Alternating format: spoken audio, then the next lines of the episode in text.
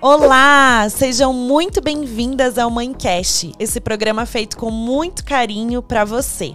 Eu sou a Nanda Leite e eu vou falar diversos assuntos relacionados à maternidade. Na descrição do vídeo tem o link da página, segue o Maternar Sem Culpa, esse projeto que tem como intenção o acolhimento com as mães. E surgiu a ideia desse programa. Então segue lá, curte, comenta, compartilha e aqui no YouTube já se inscreve no canal, ativa o sininho porque toda semana tem episódio novo.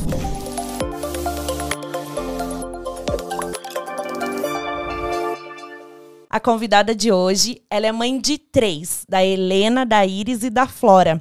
Consultora familiar, mais de 3.500 famílias atendidas desde 2008 pelo mundo. Bióloga, criadora do método Sosseguinho. E ela escreveu dois livros, Educando com Respeito e Durma Tranquila. Esse assunto é de extrema importância para a gente trazer muita informação e orientação sobre o sono Seja bem-vinda, Renata Bermudes. Obrigada pelo é. convite. Obrigada, viu, pela tua disponibilidade. E hoje, nesse dia chuvoso, né, que a gente está gravando é, aqui. É gostoso, estar tá acolhedor, né? A é. gente foge um pouquinho do frio da chuva e vai bater um papo. Obrigada, viu? Obrigada Imagina, pela tua disponibilidade, pelo teu tempo. E a gente já vai abrir falando, porque esse tema, gente, é muito importante a gente uhum. falar sobre o sono. Sobre todos, né? Mas eu acho que o sono é uma coisa que tira qualquer mãe do, do prumo. Qualquer pai e mãe, né? Já avisam pra gente na gravidez, né? Tipo, vai fazendo é. poupança de sono. Pois é, já falam, durma tudo que você tem para dormir agora, para já começar a, né, se preparar para isso. Fala um pouquinho primeiro da sua jornada, como que você chegou, né, ao sono, consultora familiar? É, eu, eu me formei em ciências biológicas em 2005. Uhum. E aí, em 2008, eu tive Helena, que, que é a minha primeira filha mais velha, tá, tá agora vai fazer 14 anos já esse Nossa. ano. O tempo passa rápido, né? Sim. E, e Helena começou que mamava no peito e dormia, depois ela mamava, eu tinha que dar uma balançadinha e ela dormia, depois eu tinha que dar mamar, dar uma balançadona e ela não dormia. E foi virando uma briga de foice, assim. E, e, quando ela tinha três meses, ela acordava de meia em meia hora a noite toda. E eu Nossa. sou uma pessoa que não funciona se não dorme. Ela, ela mamava no, no seio? No seio. E, e fazia aí... livre demanda. Isso, só que ela era muito tranquila, por exemplo, desde a hora que nasceu, ela mamava de quatro em quatro horas. E aí chegava de noite, era um desespero, assim. Nossa. No desespero eu dei chupeta também, mas nada funcionava. E aí eu tive um clique, assim, que acho que eu sempre falo por ser bióloga, né? Me perdoem as comparações, mas eu disse assim: não tem um primata no universo que sacuda o filhote. Ah, é verdade.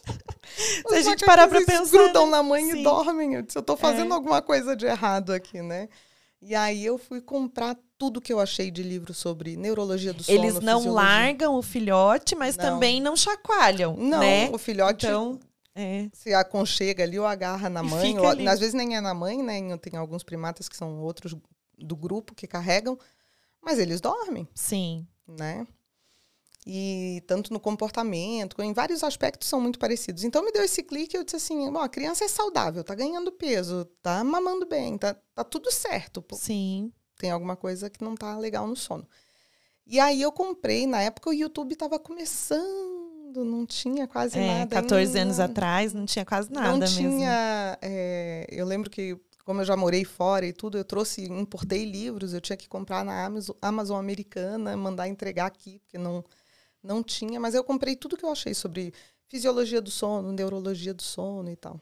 Meu pai é professor da Universidade Federal também, aí ele, eu achava os artigos científicos e dizia, pai, baixa para mim aí que eu preciso estudar porque Sim. Né, vai ter uma solução. E daí eu comecei a entender o que estava acontecendo com ela, a questão dos ciclos de sono e das induções que eu fazia. E eu tracei um plano e fiz com ela e ela começou a dormir super bem. E eu achei que era isso aí, porque eu tinha ido estudar esse assunto que era para eu dormir, né? Sim.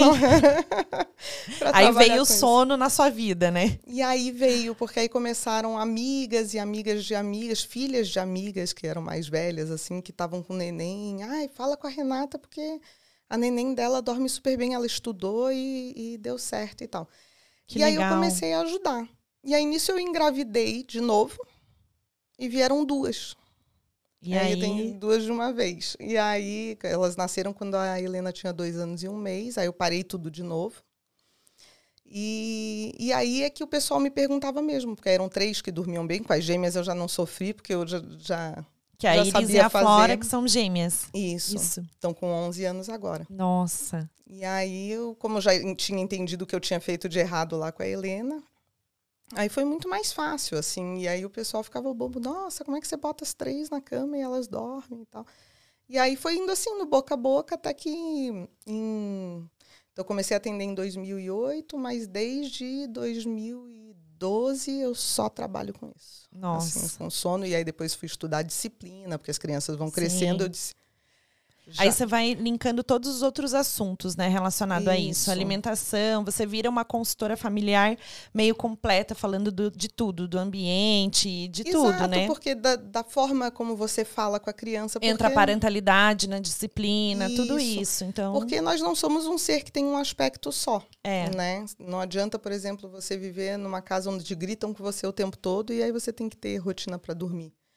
É, Entendeu? então é, acaba por isso que eu chamo- não chamo a sosseguinho de uma consultoria de sono, eu chamo de consultoria familiar, porque a gente vai mexer na dinâmica. Se você tem um filho mais velho, tem que lidar com o mais novo, eu tenho que concatenar essas duas Sim. rotinas, essas- esses dois momentos do desenvolvimento da criança. É, e o sono é- faz, nossa, é um dos principais pilares, né, do desenvolvimento. Então, uma criança que dorme bem, ela se alimenta bem, ela, ela se desenvolve melhor, né? É, a gente tem estudos que mostram que, por exemplo, a criança que até os três anos não dorme bem, e o não dormir bem para os parâmetros desse estudo específico é acordar mais do que umas quatro vezes, ou dormir poucas horas, ela vai ter perda de vocabulário, ela vai ter perda de raciocínio lógico. Sim, Então, assim, Muito muita importante. gente que diz, ah, é normal. Não, não, não é normal. É normal um recém-nascido acordar três, quatro vezes por noite. Fora Sim. isso, não é, né?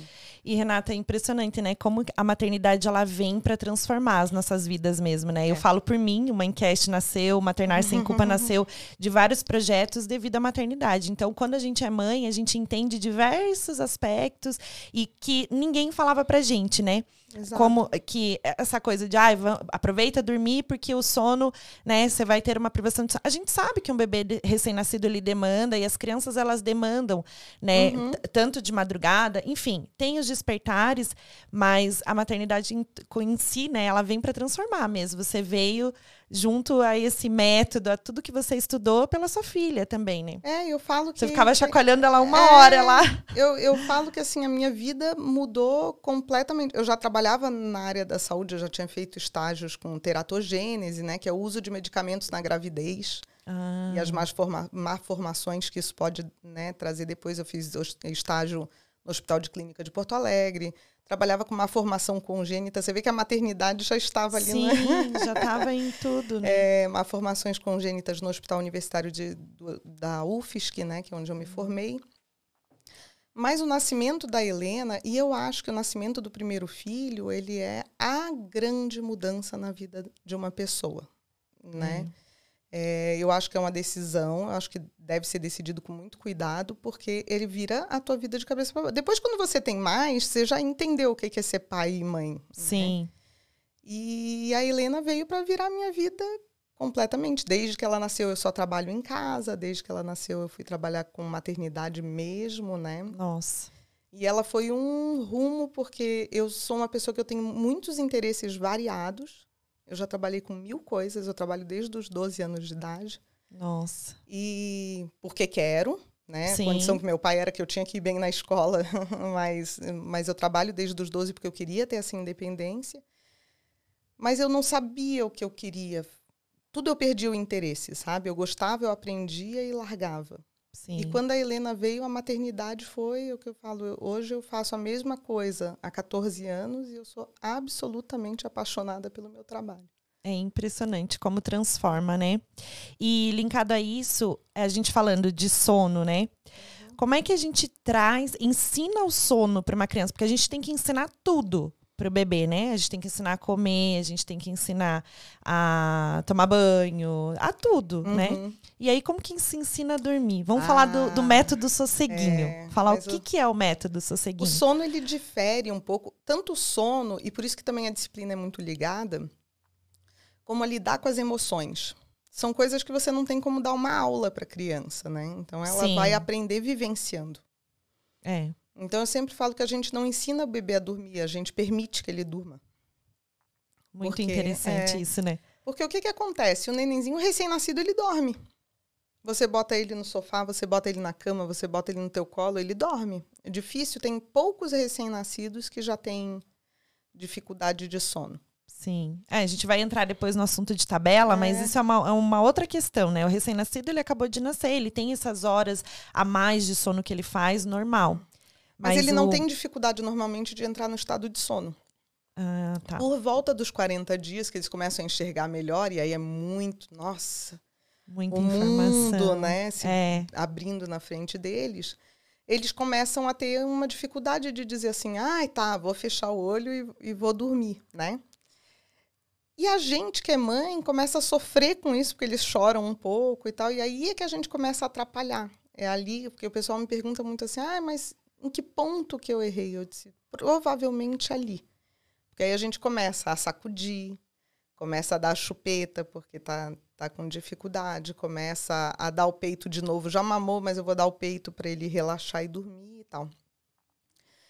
E o, o que eu faço no meu método é ir retirando gradualmente essas ajudas. as associações, né? do Isso, sono. que eu chamo de induções, Uhum. né?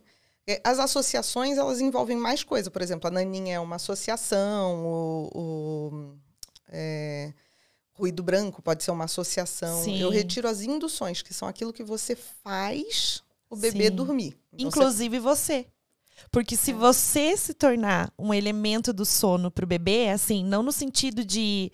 Eu acho que muito tá ligado à amamentação também, né? Uhum. É, a mãe se tornar a associação do sono. Sempre que ele precisar voltar a dormir, é aquele peito ali. Isso, na criança. é, Então, mas aí talvez- é da, da sucção. É, Né? a sucção não nutritiva, mas se torna uma associação também, né? Isso, é uma a das mãe já é uma principais, é. associação. A presença da mãe, para a maioria das crianças, não é um problema. Né? Às vezes, ali a partir de dois anos e meio e tal, a gente tem crianças que já percebem, Ih, a minha mãe saiu do quarto, eu quero que ela fique aqui de novo. Né? Aí a gente trabalha isso. Mas para a maioria, a presença em si não é, um, não é um problema, a não ser que a mãe deite junto. Que é uma coisa que eu explico às mães. Ai, mas eu deito ali, ele tá na caminha dele, aí eu levanto, ele acorda. É, eu me refiro a isso, porque às É. vezes a criança não dorme com outra pessoa se não for a mãe, Isso. né? Mas Os não é bom que ela bebezinhos. durma com ninguém. Porque eu falo assim, não, a criança não é diferente da gente. Se você dorme com a sua filha abraçada É, e daqui a pouco você percebe que ela sumiu, é. Eu vou sentir. É. você O também vai apego é nosso, né, também. não, é, é, é dos dois lados. Isso é, É. um, um- é uma, um método, um método não, é um dispositivo de segurança ancestral. Então, como o o ser humano fica muito vulnerável quando está dormindo, o nosso cérebro não desliga. Ele está percebendo o ambiente em volta. Sim. Então, se você dorme com seu marido, com a sua esposa, com, com, seu filho, com a sua filha, qual- qualquer pessoa, um amigo que deita do seu lado e dorme, se no meio da noite aquela pessoa desaparece, o teu cérebro te dá uma descarga de adrenalina. Então, não só você acorda, como acorda agitado. Sim. É como o teu cérebro dissesse assim, levanta aí que está acontecendo alguma Sim. coisa, né? Então, nesse sentido, sim, aí a presença, mas Que você é isso está que ali- acontece quando a mãe acorda várias vezes pra ver se o bebê tá respirando É. também. Essa, a sensação que tem é que o bebê, né? E acontece muito da gente, né? Até quando grande mesmo. A gente tem esse. Mas é porque vem, né? Esses despertares. Então é. Porque a gente desperta, todos nós despertamos várias vezes É. à noite. É outra coisa que eu gosto de explicar para as mães, que eu digo assim, não é, ah, como é que eu vou fazer para o meu filho não acordar mais? Eu disse, não faz. Porque o adulto também acorda. A gente Sim. acorda, a gente se vira na cama, a gente se ajeita e volta porque a dormir. Tem os ciclos também, né? Que é justamente para você perceber se está tudo bem em volta. O problema é que se eu faço o neném dormir, cada vez que ele vai verificar se está tudo bem em volta, ele vai precisar de ajuda para voltar, a Voltar. dormir. Uhum. E aí é que a mãe fica acordando, porque ainda tem um agravante, que é como o ciclo do adulto é de uma hora e meia, duas horas. O bebê ele vai ter ciclos de 30, 40 minutos. Por isso que tem mãe que acorda 20 vezes por noite para fazer o. O bebê dormir. De, quer dizer, acorda não, né? Ela não dorme, né? Sim, Porque quem acorda 20 dorme. vezes por noite não, não dorme. Não, gente, que vida é essa? A privação de sono eu acho que é uma coisa assim que. É enlouquecedor. Enlouquece. Qualquer pai e mãe, né? Quer dormir. Aí eu encontro várias mães que falam assim: Meu Deus, quando eu vou dormir uma noite inteira? quando eu vou dormir uma noite inteira? Filho já dois, três anos, assim, sabe? Então... É que é outra coisa. A gente fica achando que vai passar e. E, e só estudos, fica procrastinando, né? Não, não... O que os estudos mostram é que se você não atua, a chance de continuar é, é mais de 80%. Nossa. E aí você tem mães que eu atendo que me falam, diz, Renata, eu não quero ser mãe, eu não gosto de estar com meu filho. Eu disse assim, não é que você não gosta de estar com seu filho, é que você está exausta, você precisa é. descansar. É. Ninguém gosta de estar nessa situação porque o organismo da gente não é feito para isso. E aí, quando elas passam a dormir, elas voltam a adorar estar com os filhos. Sim, porque aí vem a Santa Renata para ajudar no método Sosseguinho. E olha esse nome, né? Como é que surgiu esse nome? Você pensou, ah, não, eu quero dar sossego mesmo para as mães. É, eu vou então, colocar Sosseguinho. Exato, foi mais ou menos isso. Eu fiquei pensando, eu disse, tá, mas eu vou trabalhar com isso, que nome que eu vou né, dar? E aí, sossego é uma, uma palavra que eu sou carioca, né? E, e se usa muito, né? Até que para cá eu não, não ouço muito pessoal falar em sossego, ah, eu quero sossego e tal.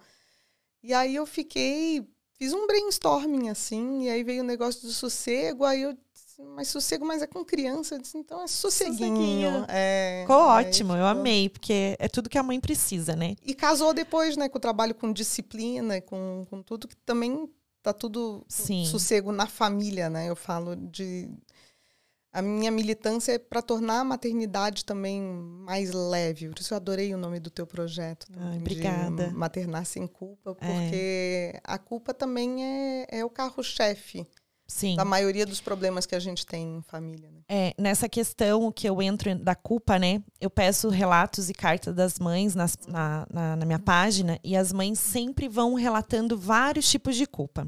Então, o que, que, eu, que eu coloco como isso, né? De expor é, a culpa a gente tem que transformar em responsabilidade. Isso. E, e, a gente sair do papel de vítima da mãe. A mãe, ela já é vítima por si só. É. Ela já é retulada, a gente já tem essa maternidade é por todos Sim. os lados. Né? Então ela já é a vítima.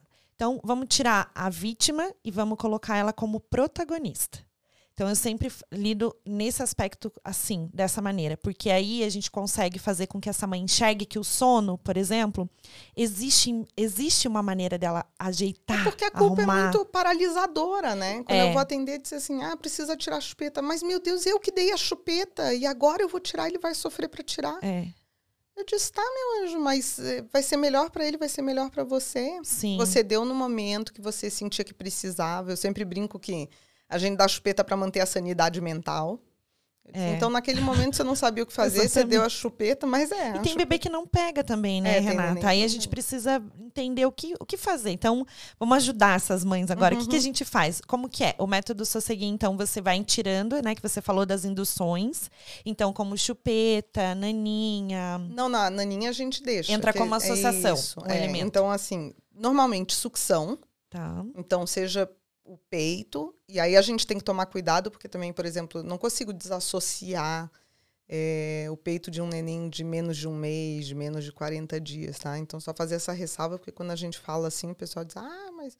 Porque o neném, quando nasce, ele vai dormir mamando mesmo. Porque ele, na verdade, só mama e dorme, né? Então, ele vai dormir mamando. Mas quando isso se torna um problema, aí a gente vai trabalhar. Então, sucção, que pode ser peito, mamadeira ou chupeta. Tá. E aí a gente tira os embalos, que normalmente é o, a outra alternativa. Que, que aí é pode ser no difícil. carrinho, no carro, né? Tem um monte de gente que pega, bota a criança no carro e sai andar de carro pela rua. Gente, isso, meu Deus do céu, é desesperador. Já vi várias pessoas colocando na internet isso. Olha, eu tô colocando meu filho aqui porque eu não aguento mais. e sai. E fica Dá rolê com o filho, né? Assim, meu Deus do céu. É, eu atendi uma vez uma cliente, eu ainda morava em Cuiabá, atendi uma cliente daqui e ela tinha que sair para passear em calçada acidentada, tipo carrinho, para balançar. Eu dizia, menina, mas aí chove pra caramba, como que você faz? Ela, quando chove, eu pego o, o, o tapete da sala e dobra. Ela fazia rugas no tapete da sala para ficar Gente. balançando o carrinho. Ah, tem de tudo. O pai, tinha um pai de Goiânia que ele ficava subindo e descendo a escada do prédio com o menino no colo. Meu Deus do Eu dizia, céu. bom, não precisa ir pra academia, o step já tá feito, né? Renata, Então, conta mais histórias pra gente, assim, de gente. o, A o, bola o de máximo. pilates é um clássico, assim. Ah, sim, porque vai chacoalhando tudo. É, que aí a pessoa se sente, né, fica mais confortável ali quicando na bola de, de pilates. Atendi uma mãe que até virou amiga também. Muitas, né, das que eu vou na casa, acaba Sim. virando. Não, elas querem ser sua melhor amiga, né? E ela descia do prédio para andar na rua, três horas da manhã, ela tinha que botar a menina no carrinho e descer. Sorte que era Manaus, né, que é quente o ano inteiro. Meu Descer, Deus andar, andar, andar pra, pra subir tá, de novo. Aí botava na cama, a menina acordava de novo, aí tinha que levantar. E você vê, é muito comum, né? As Muito. mães terem, não saberem o que fazer. Estatisticamente, diz que metade da- das crianças tem problema de, de sono. Né? Os bebês até três anos. Então, assim, é, é muito comum mesmo. E aí os elementos, então, de associação, a gente, o que, que a gente pode separar? Indução e associação. E- é, aí a associação normalmente vai ser a naninha, um ruído branco. Isso vale, isso Isso cabe vale. dentro do... Eu, Uhum. A naninha, ela, eu acho ela maravilhosa. A naninha, ela faz, a gente chama de objeto transicional, porque ela vai ensinar a criança a ficar sem a mãe. Então, uma das coisas Eu que não eu queria falar aqui, eu tava só esperando, né? Eu ia falar, porque eu adoro a Naninha. É, mu- muito bom. Ela até ajuda quando vai adaptar na escola, ajuda Sim. quando vai ficar na casa de uma Tava avó. com uma medo aqui assim. de falar, na verdade. só Não, esperando. não. Mas é porque eu tive que tirar a chupeta da minha filha. Com um ano e sete meses eu já decidi Uhum. que eu ia tirar por outros problemas, enfim, mas eu resolvi tirar os dois primeiro. Então eu tirei a chupeta e a naninha. Porque Porque, ela sempre pedia ela os dois sempre juntos. isso, ela Uhum, associava. É bem comum. Então eu falei, não, eu vou tirar os dois. E aí, quando eu percebi que ela já estava, né, nesse processo e já estava melhorando é, devido à chupeta, né? Não Uhum. pedindo mais e tal, já dormindo melhor. Aí eu coloquei a naninha de novo. Ah, entendi. E hoje ela ainda dorme com a naninha.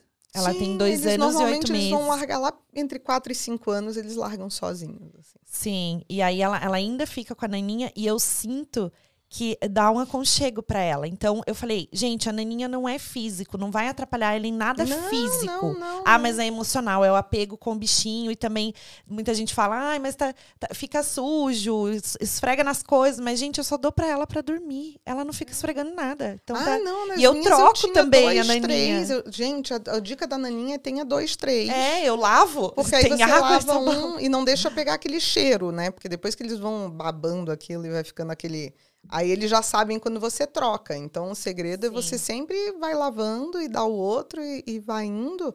Que aí você mantém a higiene e pode carregar. Porque justamente o que acontece. Também tem muita. Uma dúvida que o pessoal tem muito é.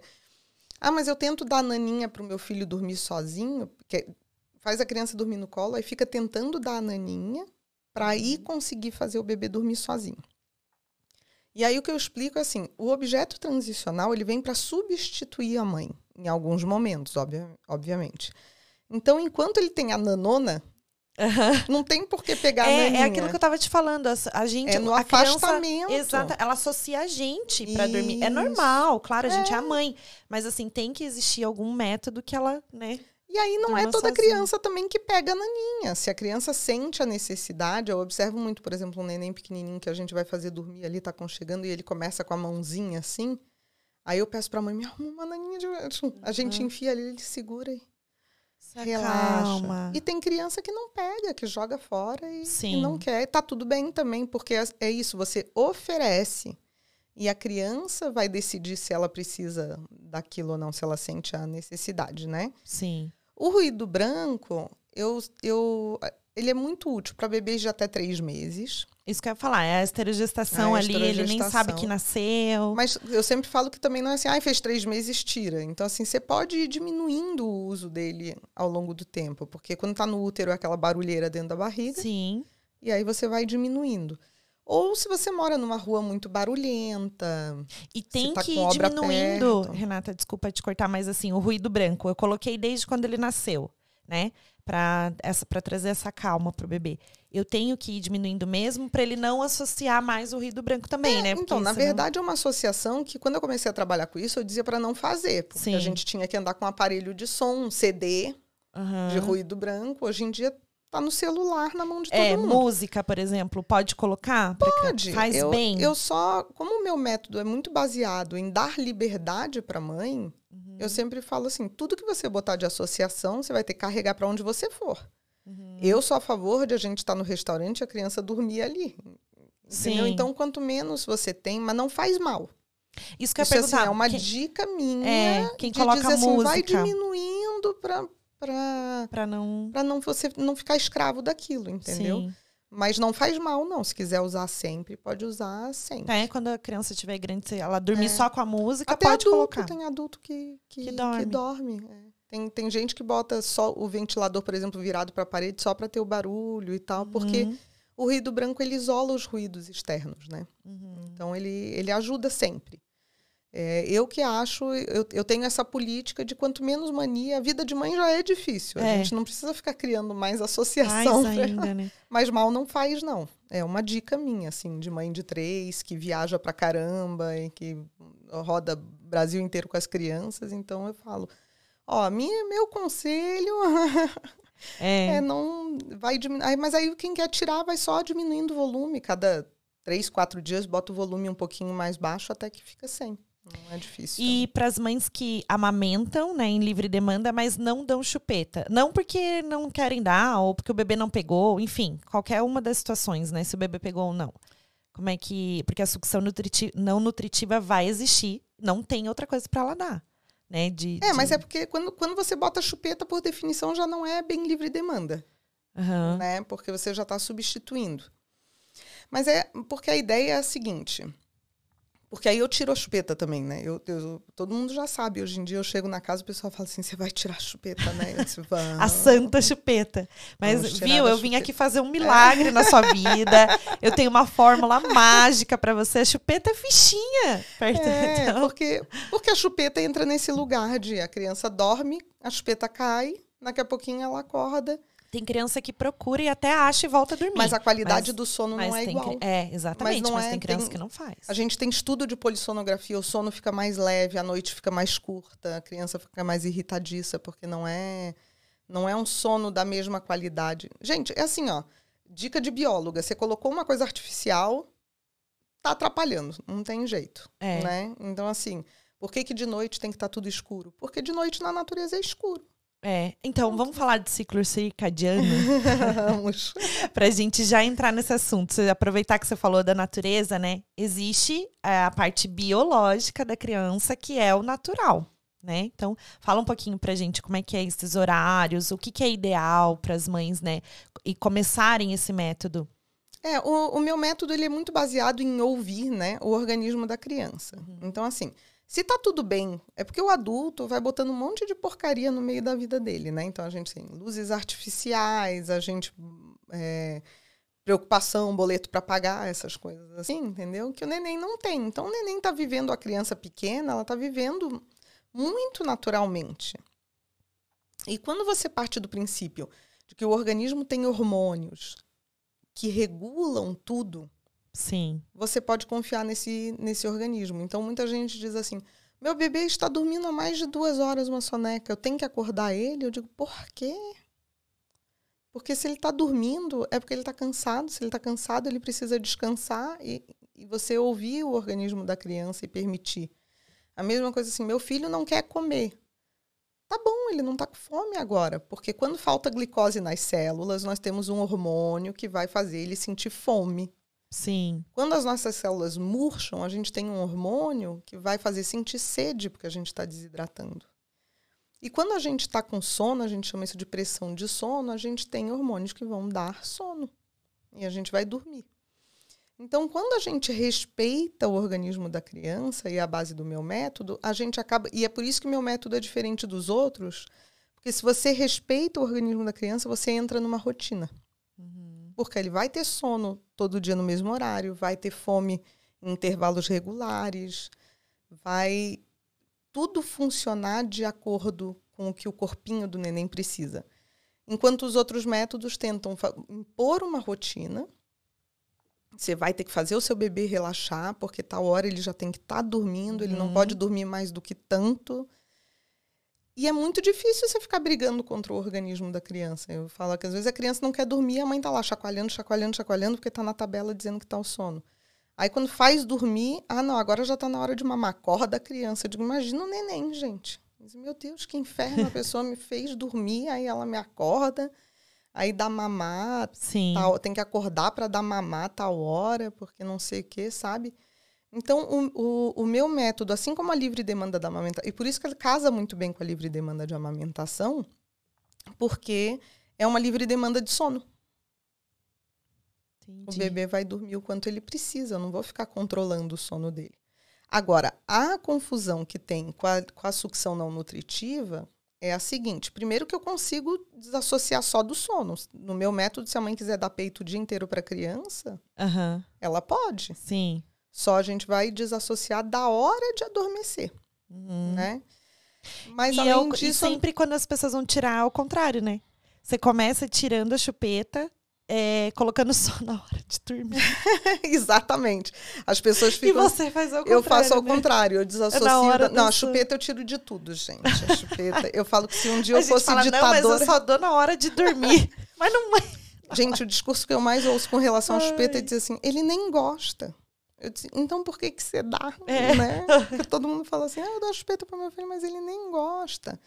É, mas eu sempre brinco que se eu fosse ditadora, a primeira coisa que eu ia fazer, apesar de ter dado para minha filha, mas depois de passar o que eu passei com ela e hoje sabendo, porque a chupeta ela vai atrapalhar o autocontrole da criança, ela vai atrapalhar, ela hum, aumenta a chance de vício, tabagismo, aumenta a chance de uso de medicação psiquiátrica na vida adulta. Claro que tudo isso é proporcional à quantidade de tempo que a criança usa a chupeta e quantos anos ela usa chupeta. Sim. Mas ela traz muito malefício, porque é justamente isso. O neném nasce que ele só se acalma sugando. Isso é o natural. E aí ele vai fazer muita, nutri muita sucção não nutritiva. Sim. Porque tá fortalecendo musculatura de face, tá ganhando força, precisa estimular a produção de leite da mãe, então ele suga o dia inteiro. Sim. Só que o que eu brinco sempre é que a natureza é tão sábia que ela faz a coisa de um jeito que a gente cansa. A gente fica de saco cheio. É. E aí você começa a dizer assim: ah, não, filho, eu te dei mamar faz meia hora, vamos dar uma voltinha, vamos fazer outra coisa. É. E aí que entra aquilo que a gente estava conversando da culpa. Porque a mãe é. se sente culpada de não dar o peito quando é assim que a natureza Exatamente. Previu. Isso a gente estava falando aqui quando, né, consultora de amamentação, a uhum. gente entrou nesse assunto. E é exatamente isso. Você, o, o bebê chora e toda vez que ele chora, você dá o peito. É. Aí, inclusive, quando ele cai e se machuca, você vai dar o peito. Você tá Mas quando usando... você se machuca, você, você vai você vai come. comer, é. vai tomar um copo de leite. Exatamente. Exa então, o que, que é o processo natural psicológico do autocontrole? Ele nasce só se acalmando, sugando e depois nós vamos homeopaticamente deixando ele lidar com a frustração dele, com o choro dele, sem sugar. E aí achar algum... um outro meio de acalmar. E aí ele vai desenvolver o autocontrole. Você Sim. não precisa fazer nada. Eu falo pra mãe, você precisa dar colo. É. Pega o nenenzinho no colo. Mas e o desespero? E porque a gente quer que o choro pare. É, isso. o grito do neném, todo aquele desespero, porque ele também não sabe se acalmar. E a mãe também não sabe. Isso é muito legal de conversar com psicóloga. É. Que elas vão explicar da onde isso é. Como, como você gosta de trabalhar com a culpa, vou fazer sugestão de episódios já. Pode fazer, mas é, adoro. É, mas assim, porque é uma coisa que eu trabalho muito, né? Sim. Mas assim, não. Eu acho que é muito mais legal conversar isso com uma psicóloga, mas é a questão do por que, que a gente se angustia tanto e a gente quer evitar que o bebê chore. Sendo porque que o choro é a única é maneira dele se comunicar. De se comunicar. E o choro é muito mais do que isso. Esses dias eu fiz uma série de stories falando, postando artigos científicos sobre isso e textos de criação com apego. O choro, ele é uma forma de autorregular o organismo. Tanto que você chora quando tá feliz demais. É, é verdade. Pessoal, a gente sempre associa o choro com o sofrimento. Mas Não você é. ficar muito feliz, se você amar demais, se você fica... Você chora porque Sim. é quando tudo que é demais, o teu corpo diz assim eita, peraí, deixa eu chorar um pouco, porque libera endorfina, relaxa e traz de volta para para a normalidade, né? Sim. Então não é, não é ruim chorar. O que é ruim é chorar abandonado, É. entendeu?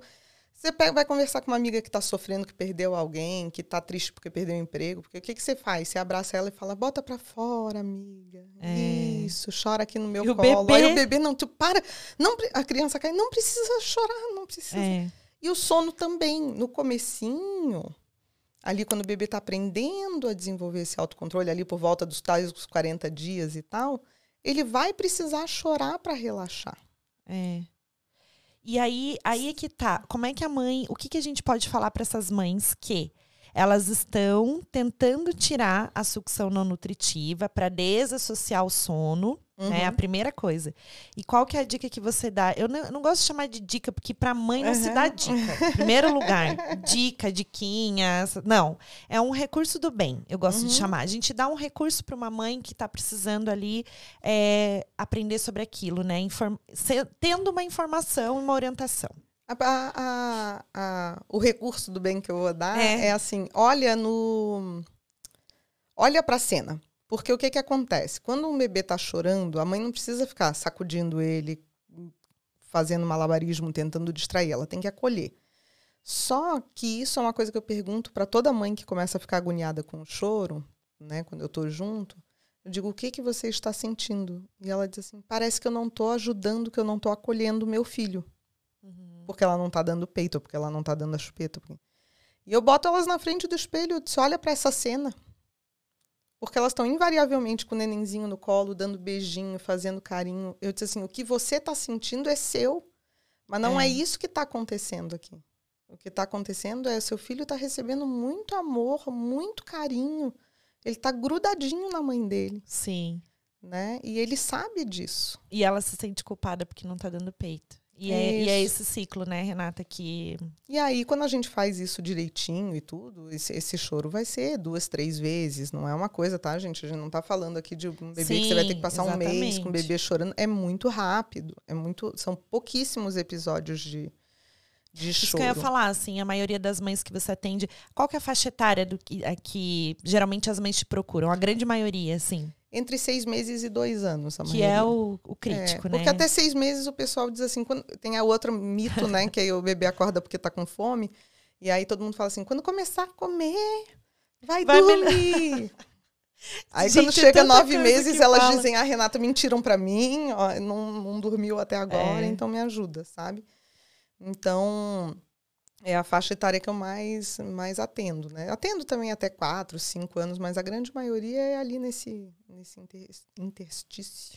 E a grande maioria delas te procuram, realmente, porque elas querem ajustar a soneca, porque a grande maioria eu acho que é porque não tá dormindo à noite. À Né? noite, é. Mas como é que a gente ajusta as sonecas? Por exemplo, eu, a minha filha tem dois anos e pouquinho. Uhum. Eu, ela já tá perto dos três anos, né? Então, como é que eu tiro essa soneca dela? Eu sinto que ela ainda tem necessidade do ainda, sono, é. só que ela dorme aí sempre vai estender um pouquinho a mais, né? Eu queria que ela dormisse um pouquinho mais cedo ali. É, mas ela dorme ainda um pouquinho mais tarde. Então, não sei, eu não posso falar de horário aqui, porque o meu horário não é o ideal para todas as mães, né? Aham. Cada, cada família tem sua rotina. Mas eu acredito assim. Então, o que, que a gente faz, no caso, para essas mães? A gente observa a criança, a gente retira para que a criança. É, o- a, a maioria das vezes a criança vai largar o, o- a soneca por volta de três anos e meio e quatro. Então ela ainda teria um tempo aí de, de soneca. Aí o que a gente teria que justamente avaliar a questão de- dos horários e tal para ver como, como podia regular isso, né? Sim. Porque assim, normalmente até um ano e meio eu não mexo em horário. O que eu faço é isso, eu, eu ouço o organismo da criança, porque eles vão normalmente acordar cedo, e, e quem tem filho madrugador sabe disso, que se acordar às seis da manhã, você pode botar para dormir às cinco e meia da tarde, que ele vai acordar às seis da manhã, e pode botar às onze da noite, ele vai acordar às seis da manhã. Então bota às seis da tarde, porque aí você né, tem um tempo ali Sim. tranquilo. Mas eles são muito que a gente fala solares, né? Justamente por causa da produção dos hormônios também. Então a Sim. melatonina ela vai ser produzida na ausência de luz. Então quando o sol se põe, a criança começa a ter sono. Nós também, quando a gente vai dormir em hotel fazenda, não sei o quê, a gente acorda quatro e meia e se você É. passar uma semana na fazenda, você tá indo dormir às 8 da noite e acordando às 6 da manhã. Porque é o natural. Tem pouca luz artificial em volta e tal. Sim. Depois disso, às vezes, a criança compensa. Se ela não está dormindo bem de noite, às vezes ela quer fazer quatro horas de soneca de dia. Aí a gente. Mas é raro, na maioria das vezes regula É isso sozinho. que eu ia falar. Qual que é o tempo máximo, assim? Não tem máximo, né? Mas assim. O, o limite, assim, que a mãe pode colocar, estabelecer para que ela não estenda muito essa soneca, para que a criança venha ter sono justamente no horário que o hormônio é, tá ativando ali, né, no corpinho dela. Normalmente, depois de um ano, eles vão passar 5 a 6 horas acordados por vez. Até, até os 3 para 4 anos, Uhum. É isso quando que eu aí para percebo de a minha dormir. filha. Ela, É. tem, ela não aguenta mais que 5, 6 horas acordada. Então, Não aí ela aguenta. precisa da soneca. Aí, às vezes, o que a gente precisa, ah, eu, eu queria que ela acordasse, que ela fosse dormir mais cedo, a gente puxa essa soneca para mais cedo, ou Uhum. acorda ela mais cedo de manhã e você desloca o dia todo dela, Uhum. né? Porque é, é mais ou menos isso. Os menores, aí depende, de- né? Bem pequenininho, às vezes aguenta só duas horas. Depois, depois dos seis meses, normalmente eles aguentam umas três horas acordados.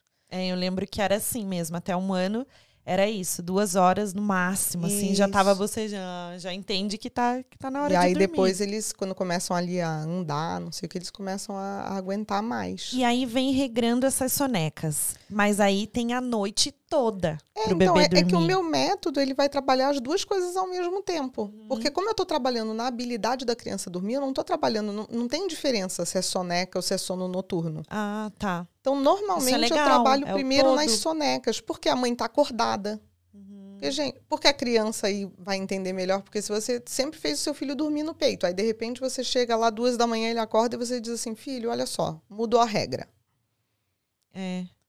Você tá cansada, a criança não tá entendendo nada, ela vai gritar como se não houvesse amanhã porque ela quer voltar a dormir. Então eu trabalho geralmente primeiro na- nas sonecas e isso já faz com que a noite melhore naturalmente. Sim.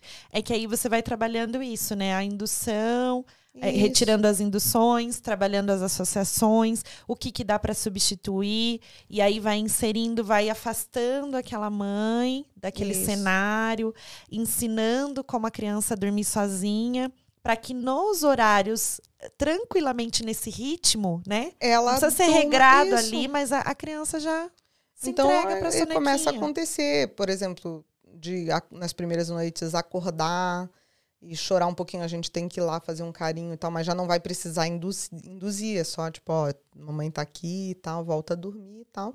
E aí depois a criança mesmo começa a fazer, às vezes eles acordam, sentam assim, ah, tá, tá, tá, tá, e deita e dorme E de dorme novo, de entendeu? novo. Porque aí ele já sabe.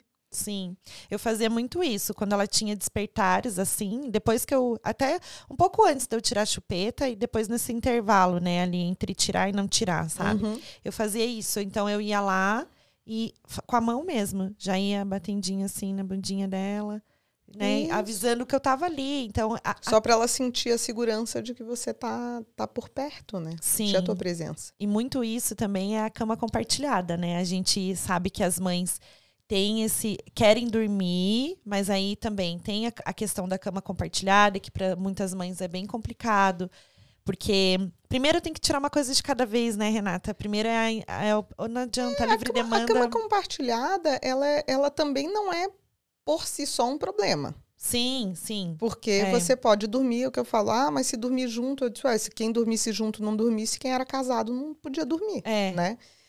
A questão da cama compartilhada é que poucas famílias que eu atendo fazem por convicção. A maioria faz porque está exausta. E aí continua exausta, porque a criança fica ali, revira a noite toda e tal. Então, assim, normalmente a ordem que eu faço é eu ensino primeiro a criança a dormir, e aí depois eu tiro da cama dos pais. Porque senão a mãe tem que ficar levantando 15 vezes para ir lá no outro quarto. É. Então eu deixo dar uma melhorada, assim, quando já está acordando, sei lá, duas vezes. Aí eu digo, não, então agora vamos, vamos É. passar para outro quarto para. Primeiro, porque é isso, vai todo mundo adaptando. Porque eu também já tive mãe que me contratou para tirar da cama compartilhada e depois enrolando para fazer os retornos, enrolando, enrolando. Aí eu disse: o que, que foi? Abre o jogo, porque eu realmente eu faço do jeito que a mãe quer, né? Sim. Ai, Renata, eu voltei com ele pro meu quarto. Eu disse, mas por que ele acordava pedindo, né?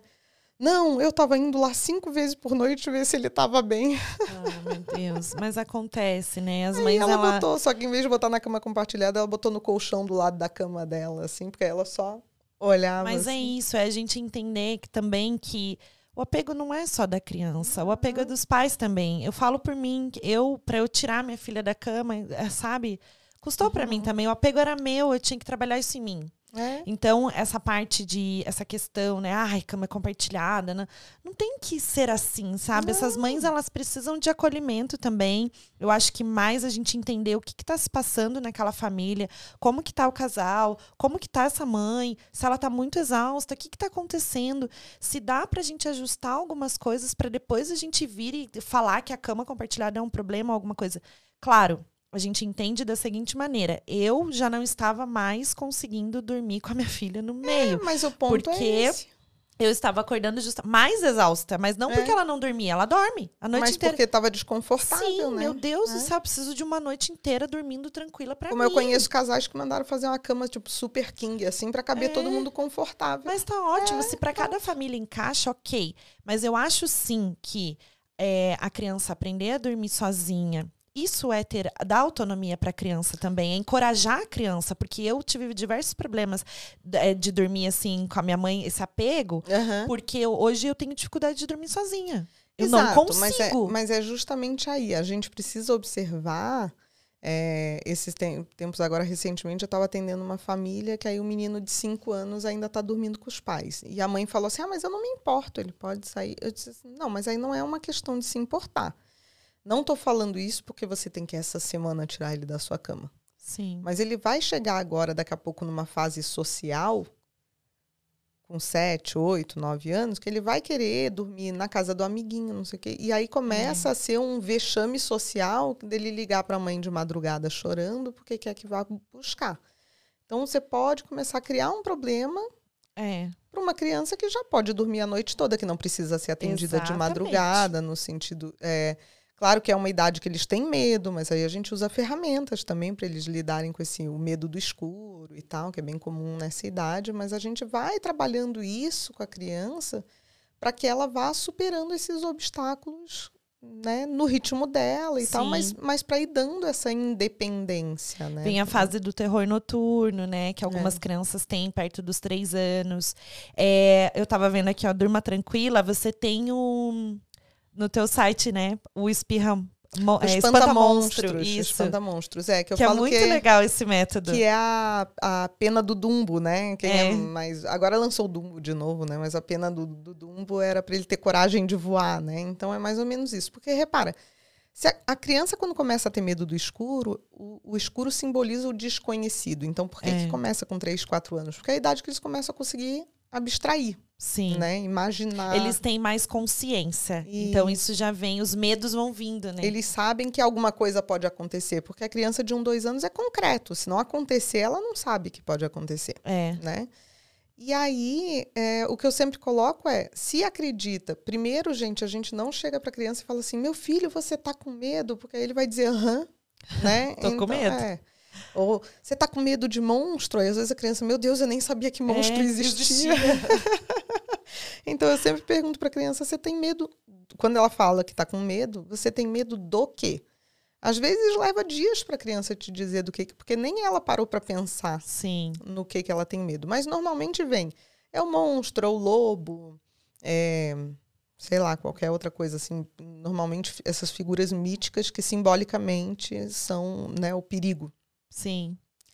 E aí eu faço um sprayzinho, que é uma farmacêutica que faz para mim, que é hipoalergênico de cidreira, que eu mandei fazer um rótulozinho, que é o espanta-monstros, que é tipo um repelente de monstro. A criança borrifa aquilo no quarto, fica aquele cheirinho, de Cheirinho. cidreira, que a gente diz... Igual repelente de mosquito tem o cheiro ruim, que o mosquito vai embora. Você diz Aham. assim, ah, esse cheirinho bom os monstros não gostam e, e vão. E é como se fosse um objeto de transição no sentido de que aí a criança fica independente, ela tem aquilo, ela pode Sim. lutar contra aquilo. E eu nunca precisei arrumar para ninguém um refil de espanta-monstros, porque a criança, depois que ela dorme vários dias e vê que não acontece Sim. nada, ela ela para, né, de ter aquele aquele medo. E você pode deixar uma luzinha do corredor acesa para a É. criança se sentir mais tranquila. Né? Eu, eu sempre procurei deixar o quarto totalmente escuro. Escuro, assim. É o ideal. É o né? breu total, assim. Então, eu não, não tenho televisão no quarto. Uhum. A gente não tem esse hábito, né, de assistir televisão ali. E isso que eu queria é, já tocar nesse assunto de tela com você, porque realmente atrapalha o sono da criança se ela ficar assistindo televisão até mais tarde. O que, que acontece? Porque a gente sabe que também tem os hormônios, né? Se ativa o Exato. cortisol, se eleva. É. O, o, nem elas, nem nós. Né? Inclusive, agora quase todo celular tem esse modo noturno. Uhum. Isso foi fruto de pesquisas que, que, que a gente estava tendo por conta dos celulares, que agora é uma tela na mão da gente 24 horas por dia, alterações mundiais de ciclo circadiano. O ser humano estava tendo alterações Sim. graves de ciclo circadiano. Por quê? A melatonina, ela não é um sedativo. Tem muita gente, inclusive, aí tomando melatonina como se fosse remédio para dormir. Gente, parem, né? Porque ela é um hormônio que diz para o corpo que é noite. Ela não vai dar sono. Né? Então, ela vai fazer com que algumas funções fisiológicas funcionem. Por exemplo, ela diminui a temperatura corporal, ela desacelera o metabolismo e isso dá uma certa sonolência. Uhum. Mas ela só é produzida na ausência de luz. E principalmente a luz que simula, vamos dizer assim, a luz do sol. Então, luz branca e o comprimento de onda azul. Quem não sabe, cada, cada cor que a gente vê é uma onda, né? E cada comprimento de onda é uma cor diferente. Então, o comprimento de onda azul, e se você olhar para um prédio de noite, você vai ver as telinhas azuis piscando, né? Porque é o, o comprimento de onda predominante da, das televisões, das telas de tablet e tal. Ela entra no nosso olho e ela dá informação para o cérebro de que é dia.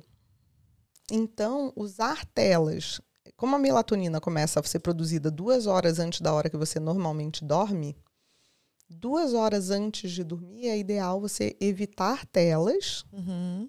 ou usar nesse modo é, que fica amarelado, né? A tela fica meio Sim. amarelada. TV não tem, mas celular e tablet às vezes tem. É, que é justamente para você não ficar estimulando o teu cérebro a produzir hormônios do dia. Porque Sim. aí você altera o teu ciclo circadiano, o seu, da criança, de todo mundo, e vai ter um, uma piora na. Ou a criança vai dormir mais tarde, uhum. ou ela vai ter uma qualidade de sono pior. Então é, é, bem interessante a gente evitar. De dia não faz muita diferença. Uhum. De qualquer forma, a recomendação é até dois anos não usar a tela, que é uma utopia. Então eu falo para a mãe usa na hora que você está no fogão, que você precisa que a criança pare um pouquinho, você precisa ir fazer xixi e vai botar ali, Sim. mas com muita parcimônia.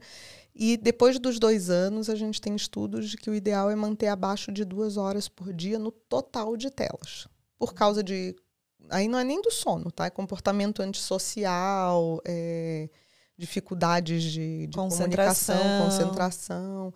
É, Até visão, a própria criatividade da criança, né? Visão, se você falar com o oftalmologista, eles estão tendo problema de visão. Exatamente. E ma o mais importante não é só a gente falar, ah, porque agora, né, tem que, não pode mais dar tela.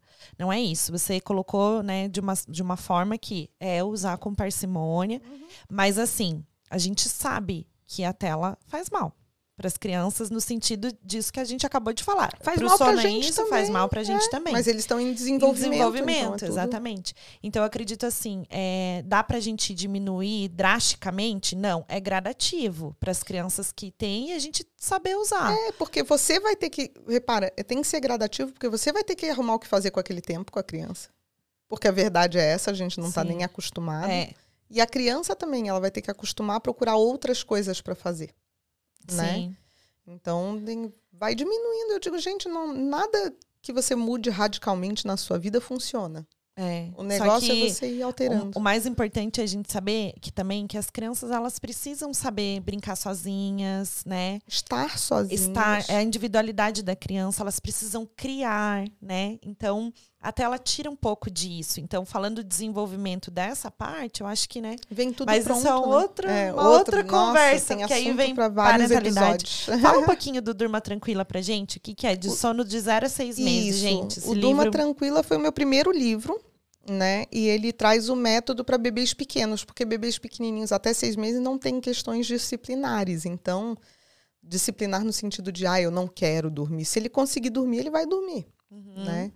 Então, Mas ele... você trabalha essa questão também é, das induções, né? De Isso, aí é- não nutritiva, tudo isso que a gente Nesse, falou. nesse livro eu vou tratar de esterogestação, da, da importância do colo, das induções, de como fazer isso. Tem. Eu já vou presentear uma fotos. amiga com o teu É, livro, tem- porque ela tá precisando. o bebê dela não tá dormindo, Renata, Oh, então já vou Deus, presentear. Isso.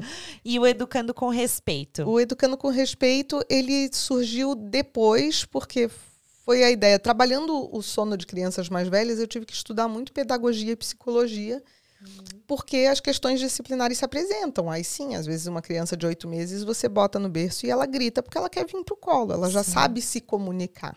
Ela sabe que se ela gritar, ela está comunicando, né? Ela tem essa consciência.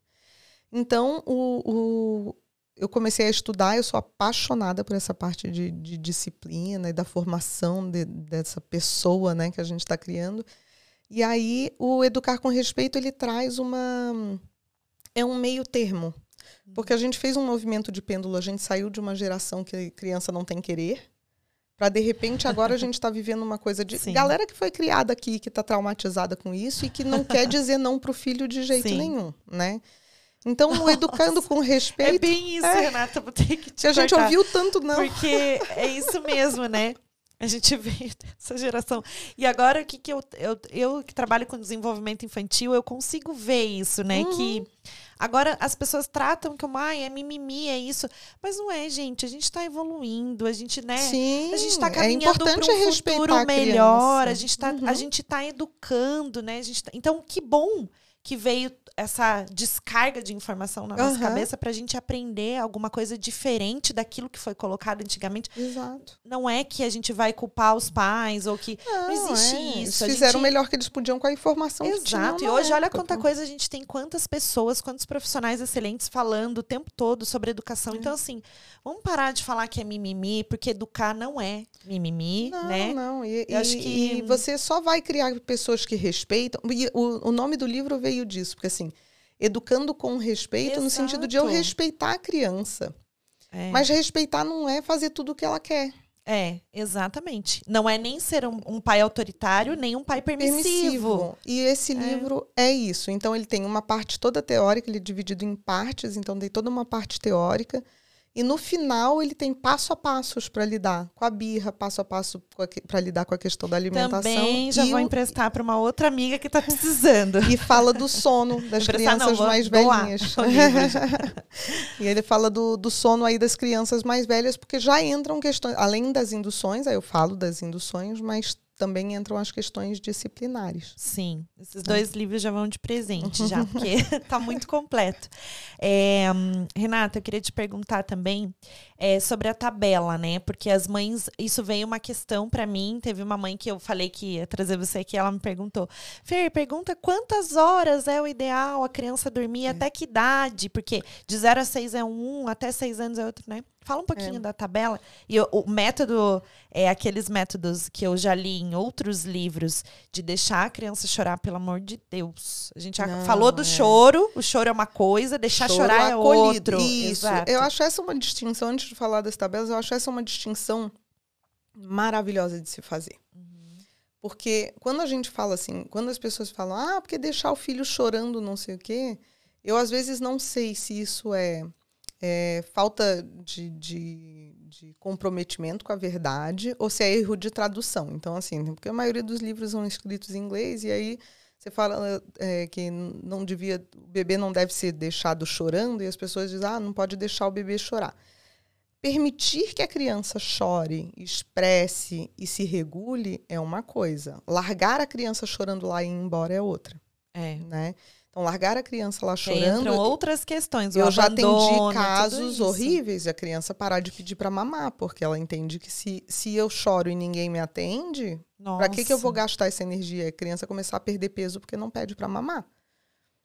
E a gente tem que fazer todo o trabalho inverso para ir. Renata, Mas esse era um caso de caso- depressão pós-parto e tal. Sim. Mas muita gente, muito médico, inclusive, ainda recomenda o pediatra: ah, fecha a porta, ela deu mamar, trocou a fralda, tá chorando, fecha a porta e deixa que vai parar. Nossa. Né? Então, assim, não é assim que eu trabalho, não é assim que nenhuma consultora, porque também tem todo um mito de consultoria de sono E são poucos É. profissionais que vão te recomendar deixar chorando e são os maus profissionais. Tem muito profissional sério de consultoria de sono. Vamos contratar a consultora, já vão achar. Ih, Isso. já vai falar pra deixar meu filho É, chorando. Mas muita gente tem eu- resistência, muita gente É. vem pra mim porque sabe que eu não trabalho assim, e muita gente resiste e fala assim: "Nossa, Renata, eu demorei até agora pra te chamar porque eu achei que ia ser isso". E não, tá?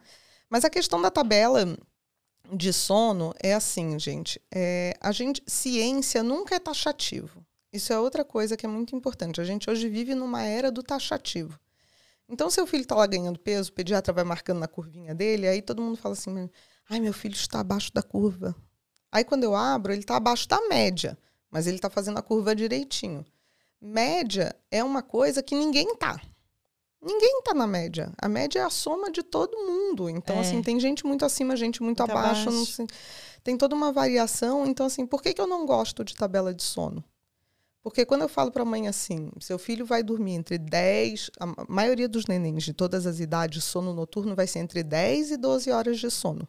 Uhum. Ai, mas o meu filho só está dormindo 10 horas. A mesma coisa das sonecas. Quando eu, quando eu, eu lancei o meu método, eu, eu estudei ele com base na, na observação. Eu saí do zero, né? Hoje em dia tem um monte de método com tabela de sono, aí, tabela janelas Não. de sono. Ah, o seu, o seu bebê pode ficar no máximo 40 minutos acordado. Não existe isso de teu filho vai ficar o máximo de. Uma coisa é você dizer assim, a criança está com sono e eu estou distraindo ela, estimulando ela para ficar acordada, que não é legal. Mas se chegou a 40 minutos e seu filho tá lá brincando, ele tá bem, gente? É. É isso mesmo. Ah, não, mas eu tenho que pegar ele e levar ele para dormir porque já deu 40 minutos. Mas ele não está com sono. Então eu acho que falta a gente sair do lugar de ficar lendo. É um olhar para fora. Eu tô olhando para o relógio e para a tabela. Eu não tô Sim. olhando para a criança, Sim. né? Então, assim, eu sei que Essa transição das sonecas, tem tudo isso que as mães, né, elas se preocupam muito. Quanto tempo. quanto tempo o bebê tem que dormir no mínimo. É. A gente soneca, sabe que digo, tem a acordou bem. média do que, do que os, gra- assim, os bebês recém-nascidos dormem ali 18 horas, Sim. né? A gente sabe que tem isso, mas não é uma regra. Não, então, e aí é um parâmetro. Ah, meu filho está dormindo no total nove horas por dia. Bom, ele está dormindo a metade do que deveria, do que a média, então ele está dormindo pouco. sim, Mas seu filho está dormindo sete horas, não tá nada de tão grave assim, sabe? Porque se a média é, é, é nove, vamos dizer, sabe? sim. Então você você ter esse essa tranquilidade de entender que cada organismo é um organismo. E sim, quando a gente tem uma amostra grande, como eu tenho 3.500 famílias, eu sei mais ou menos onde é que vai acabar quando eu aplico o método, quantas horas mais ou menos aquele neném vai dormir. Mas não é isso que me dirige. O que me dirige é esse bebê está acordando da soneca rindo, feliz, brincando, então não interessa se ele dormiu só meia hora. E Ele os dormiu o que precisava. exercícios, os exercícios que você passa, assim, por exemplo, para a mãe fazer, né? Porque a mãe tem que estar engajada também, né, Uhum. Renata? Não adianta você chegar lá e. Por isso que elas demoram, eu acho, para te chamar. Elas também vão procrastinando um pouquinho. Ou tá acreditando que você segura, deixa né? chorar. É, isso isso, também, também, né? mas, mas é, eu acho que a grande importância, a, a, a- coisa mais importante é que a mãe tem que estar decidida. Sim. Quando você está seguro, por exemplo, ah, Renata, eu não sei se está na hora de desmamar. Eu disse, então não desmama. Ah, eu não sei se está na hora de botar na escola. Eu disse, então não bota, porque a adaptação vai ser um horror. Você não sabe se você queria estar colocando, aí a criança vai chorar, você vai ficar com É sobre medo, isso, né? é toda a segurança que a gente passa para a criança, independente de qualquer questão, né? Seja até Isso. na alimentação, quanto que a gente quer que a criança coma, quanto que a gente quer que a criança durma. Quanto que... Então, assim, não é a gente, é a criança. O olhar é muito mais profundo do que a gente imagina. Eu proponho sempre uma postura passiva. É. no sentido de que, assim, em tudo, tá, gente? Então, assim, a criança chorou, o que, que é uma postura ativa? Eu vou fazer ela parar de chorar. O que, que é uma postura passiva? Eu vou acolher e vou observar essa criança e vou ver se ela vai precisar da minha ajuda. Sim. A criança de um aninho e pouco, dois, ela tropeçou e caiu. O que, que é uma postura ativa? Eu saio correndo, pego ela no colo. Não foi nada, não foi nada. Sim, que primeiro a gente pergunta se machucou, postura como que passiva, ela tá... Pra ver se ela vai chorar. Levantou, olhou pra você, chorou, disse: Vem cá, meu amor. Sim. A não ser que você, né, você viu que foi uma queda feia, que vai realmente machucar e tal, mas Sim. não se apavorem, É. né? Tipo, acolhe o seu filho, observa o que ele está pedindo, o que ele está precisando, que você vai evitar muito problema na maternidade. Sim. E aí, nesses exercícios que você passa, geralmente, quanto, quando, quanto tempo é o seu retorno, né? Porque a gente tem o tempo ali. Tem essa, essa coisa que todo mundo fala, ai, é 21 dias para o corpo, né? Quanto é que é o tempo que a, gente, que a mãe começou hoje a consultoria com você? E aí não tá dormindo à noite, tem toda essa questão. Quanto tempo ali ela vai conseguir Olha, aplicar Fernanda, o método, né? É, é, de novo, é um, é um parâmetro em difícil, média, né? né? Porque cada Sim. família de, decide o ritmo. Na minha consultoria, cada família decide o ritmo que vai caminhar. Uhum. Mas assim, quando eu vou na casa, a consultoria que eu tenho a residencial, eu passo cinco dias morando com a família. Em cinco dias a gente aplica. Você fica morando, Fico morando. Eu entro na segunda de manhã, eu saio sexta noite. Você tá brincando? Uhum. Semana gente, sim, semana não, eu tô. Eu voltei chocada. agora do, do Rio, tava atendendo lá. A próxima é aqui, semana que vem, aqui em Curitiba. E daí você literalmente fica lá na casa da pessoa vendo é. o que, que, a pessoa está fazendo. E aí fico ajudando a colocar em prática Sim, e tal. Então, tudo. Então, acordo todas as vezes de madrugada junto, fico, fico direto. Maravilhosa. Mas aí, quando, quando eu tô junto, a gente consegue caminhar mais rápido porque eu consigo observar o que o neném tá dando conta ou não, Sim. o que a mãe tá dando conta ou não, e a gente vai. E elas se sentem mais seguras porque eu tô junto. Quando eu aplico online, a minha consultoria é de um mês. Em geral, leva uns 15 a 20 dias para conseguir aplicar tudo, porque aí tem um, um, delay, né? Que assim, eu faço uma videochamada com você, aí você aplica, e às vezes você não consegue, marca outra. Aí a gente conversa, eu converso a cada três, quatro dias com a mãe. Então, às, às vezes tem nessas correçõezinhas de curso, acaba demorando um pouquinho mais. E tem gente que leva três meses. Nossa. Porque, ai, Renata, eu quero fazer uma etapa agora. Mas não dá para dar intervalo, dá? Dá, dá, dá. dá. Tipo, porque, por exemplo, eu tirei a indução da sucção. O neném já está dormindo só embalando. Ah, tá. Eu posso parar ali. É uma coisa que o pessoal faz muito quando vai viajar. Ah, mas eu vou viajar, tá bom, gente. É, a gente para. ia falar sobre isso, porque na viagem, a rotina, né, de viagem e tal, porque aí as mães elas estão desesperadas, né? Não conseguem ali não aplicar tudo, não ah. querem viajar porque tem medo que saia daquela rotina. Uhum. Porque aí, beleza, aplicou o método, tá fazendo tudo certinho. Mas, ó, antes disso, eu queria te falar, tô chocada com o que você né, fica com, com, as famílias, porque assim, é a primeira vez que eu escuto uma consultoria familiar que fica mesmo na é. casa da pessoa, né? Tirando a super, né? Super Nani, que a gente sabe que, nem sei se podia falar, mas agora já falei. que dorme na casa da pessoa, que fica, é. né? Mas nunca tinha ouvido falar, assim, de uma consultora do sono participar, porque geralmente dá o exercício pra mãe. É, não, Parabéns, eu, tenho o trabalho das, duas, das duas formas. Obrigada. É, outra coisa, essa, essa questão, né? Voltando da viagem. Então, aí a mãe aplicou o método, fez o exercício. Aí ela tem medo de viajar. E aí, como que elas têm medo de viajar por causa disso, porque acha que está baseado na rotina. Mas, na verdade, de, desde que você não volte a induzir o sono da, da criança, uhum. ela não vai é, deixar de dormir bem. Sim. E depois é assim, gente, tudo. Ah, viajou, estava dormindo na mesma cama, voltou para casa. A criança, pode ser que na primeira noite dê uma reclamadinha, porque não vai dormir junto. Sim. É só ter paciência, não, filho. Ó, você agora, né, a gente está em casa. E a criança entende muito bem que em casa é de um jeito que fora do outro que na casa da avó, tanto na escola, tanto que tem criança que em casa só dorme no peito chacoalhando não sei o quê, e na escola pega o cobertorzinho, deita e dorme. Nossa. Porque eles entendem as diferenças dos ambientes. É, então é, é, bem tranquilo, assim, no meu método, a questão de. Aliás, normalmente eles dormem melhor.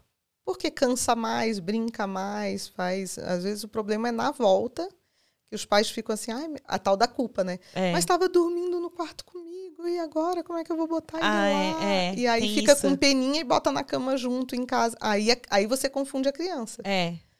Então, Porque essa hotel... constância é muito importante para tudo, é. né? A gente Por isso que a, os pais têm que estar engajados quanto a tudo, né? A gente precisa... É a mesma coisa quando fica doente. As pessoas me falam assim: Ah, Renata, ficou doente, o que, que faz? Eu digo assim: depende do tipo de mãe que você é.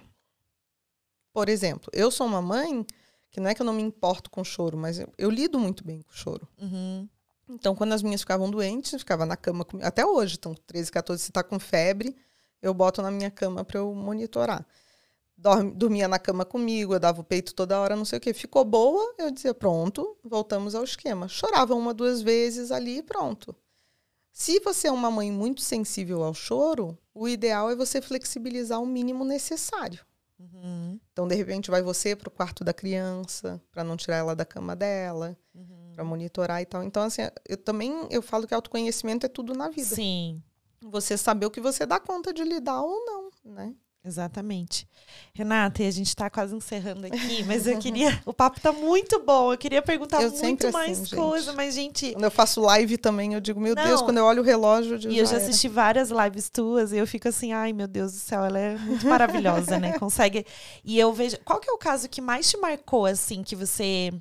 De uma mãe que, que tava em desespero, assim, com sono. Você já contou vários, é subir escada, descer, tirar, levar no carro, mas assim, um que você falou, Eu tenho- nossa, é. esse. Eu tenho um caso que me emociona muito quando eu falo, assim, não porque ele seja tenha sido difícil ou muito diferente, mas porque a fala da mãe, ela, ela me sensibilizou muito. Então, essa mãe tinha um, um menino de dois anos e pouco e estava com uma neném de 50 dias. E a neném chorando de meia em meia hora a noite toda. E ela tinha colocado o menino na escolinha o dia inteiro porque ela não dava conta. Era neném Sim. e dia e noite e o garoto e tal. E quando eu fui fazer o último retorno, né, agora eu já estou na adolescente já, mas assim, quando eu fui fazer o último retorno, eu cheguei na casa dela e o menino estava lá brincando. E aí eu brinquei com ele e eu disse assim, e aí, não foi para a escolinha hoje, não sei o quê? E ela me olhou e ela abriu um sorrisão assim, e ela falou, agora ele vai meio período porque eu dou conta. Nossa. E me emociona muito porque assim, era dessas mães que ela não queria ficar, não que ela não quisesse ficar com o filho, mas tipo, não tinha como, ela não tinha como dar conta de um neném acordando a amamentação de uma, o outro fazendo birra do lado e e, e o prazer dela de, de ter tirado o filho meio período da escola para poder, porque ela estava em casa, ela queria brincar com ele, tá? Sim. Então, esses, esses casos, assim, eu comemoro cada um. É o que eu falo, digo, quando a gente acha aquilo que a gente é apaixonado por fazer, né? Exatamente. Cada é caso, para né? mim, eu comemoro como se fosse, assim, o, o primeiro, sabe? Cada mensagenzinha, adoro, gente, quando vocês me mandam. Ah, Renata, eu apliquei, ele dormiu pelo Instagram e tal. Sim. Mexe muito comigo ainda, assim. E isso é muito importante, né? E essa conexão que você faz com as mães também, levando né, a tua experiência. E você é mãe, né? Também, É. então, uma mãe sempre ajuda a outra, né, Renata? Acho que isso é o mais importante. É. A gente parar com esse mundo de julgamentos e competições entre as maternidades, né? Ah, é mais horrível lindas isso, que né? existem. E não, não, não é a maternidade mais linda, é a maternidade que você escolheu para você. É a maternidade dentro do seu possível. Então não tem essa, não tem o melhor jeito. Até Tem o melhor que a gente vê, gente, o, o que a gente vê da vida dos outros nunca é um todo. É. Isso é uma coisa que eu falo muito para as mães. Eu falo para minhas clientes, às vezes, assim: você está seguindo uma influencer que está acordando 40 vezes à noite e está achando lindo? Para de seguir. É. Porque não é verdade. E você vai ficar se sentindo mal porque você, tá, você é uma mãe real. Você não tá. Aquilo não é um, um teatro, sabe? Então, eu acho que nessa época de rede social, sabe o que eu falo sempre para elas? Eu disse assim: façam grupos de WhatsApp, porque no WhatsApp o pessoal fala a verdade. É, exato. É verdade. E marquem piqueniques com outras mães. É, que é eu tenho vários viver, grupos é. assim de pós-parto, puérpera, sabe? Que aí a pessoa é, tá ali sentindo na hora, ela, ela, Ela coloca, manda. sabe? E aí você vê o que, que é a realidade da vida dela, ou marca um café, sai pra, pra sentir a verdade, sabe? Porque a gente vive numa época de muita ilusão e isso Sim. aumenta essa pressão e essa competição, essa, É. essa coisa. Ah, meu filho dorme a noite inteira. É. Ai, mas o meu não. Tipo, a mãe né, se sente culpada. Que mensagem que você deixa para essas mães que os filhos dormem a noite inteira e a outra não, e né, ela tá ali se sentindo culpada. E mais do que isso, a gente falar do acolhimento com essas mães, porque não é só o filho, né? É, é, eu acho que é, é muito mais a mãe, né, do que o, do que o filho, porque a criança ela está sendo cuidada. O, o, o Winnicott, né, falava muito, diz assim, a maioria das crianças vai crescer bem porque a mãe está cuidando suficientemente bem, né? Sim. É, mas o, o que eu costumo falar é assim: olha mais para o seu filho e para a natureza, porque é isso que eu falo, né? Eu disse assim: o que, que é um desmame natural? Em toda a natureza, todo mamífero é a mãe cansa e ela para de dar, né? O que, que é um sono natural? Ah, a criança reclamou ali, mas é porque ela está com sono, então essa é a hora dela dormir.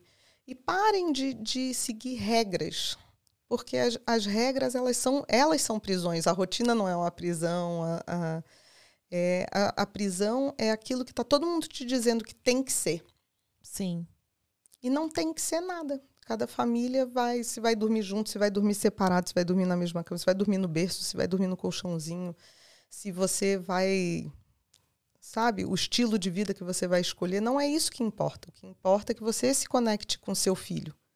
Sim. Que você olhe para ele, não para a tabela, não por fora, não para controlar. Se você olhar para o seu filho, isso é uma coisa que eu ensino todo dia para as mães.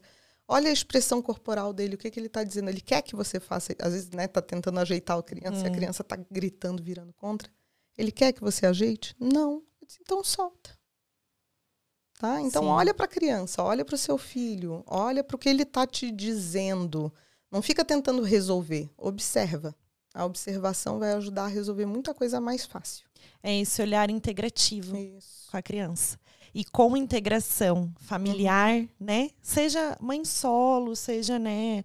Qualquer tipo de mãe. Não, não é. existe isso. É o olhar integrativo com a criança. Exatamente. Independente de qualquer coisa. Obrigada, muito obrigada, viu, Renata, por você estar aqui com a gente e levando tanta informação e orientação. E se você gostou desse vídeo, compartilha, comenta, coloca aqui nos comentários se você está tendo alguma dificuldade do sono e procura a Renata, porque ela faz consulta online também, gente. É, Para achar a Renata é arroba sosseguinho nas redes sociais. E ela também tem o site onde tem os livros, tem o Espirra Monstro para as é. crianças que são maiores, que é www.sosseguinho.com.br. Tá certinho? Isso. e, gente, fica a mensagem para vocês, muita informação e orientação aqui no Mindcast. Compartilha o vídeo e beijo. Com amor, transformamos o mundo. Beijo, gente. Obrigada. Obrigada, Renata. Obrigada pelo convite.